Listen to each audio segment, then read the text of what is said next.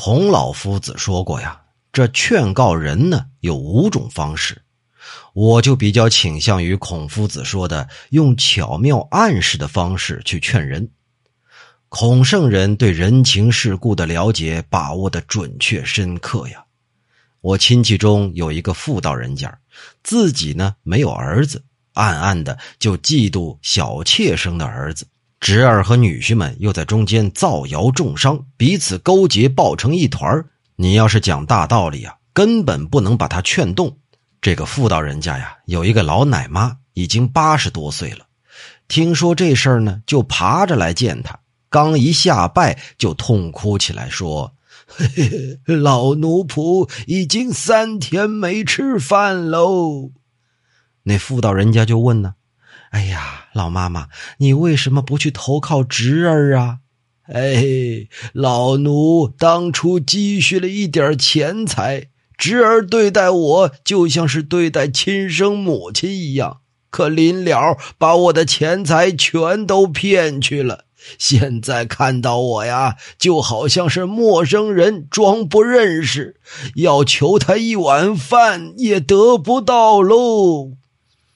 哎呀，那你为什么不去投靠女儿女婿呀？哎，女婿骗我的钱财和我侄子是一模一样，我这钱没了，他抛弃我也像侄儿抛弃我一样啊！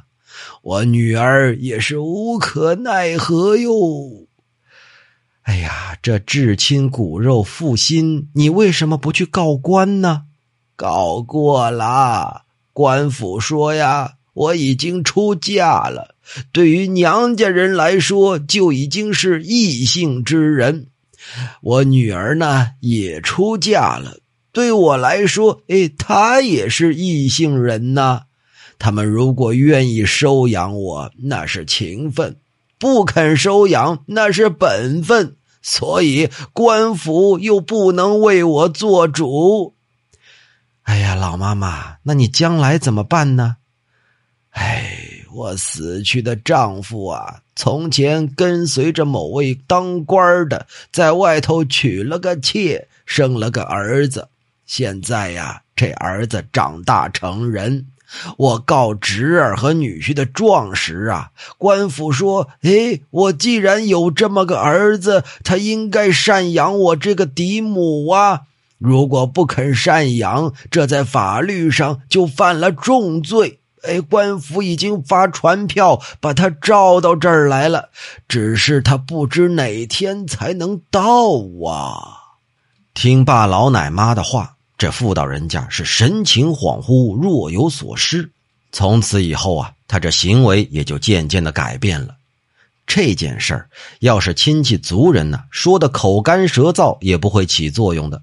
而这个老奶妈呢，只用几句话就让这个妇道人家回心转意，用自己做例子来说明道理。这说的人没有罪过，听的人呢却足以用来警戒自己。想当初触龙说服赵太后，不用的也是这种办法吗？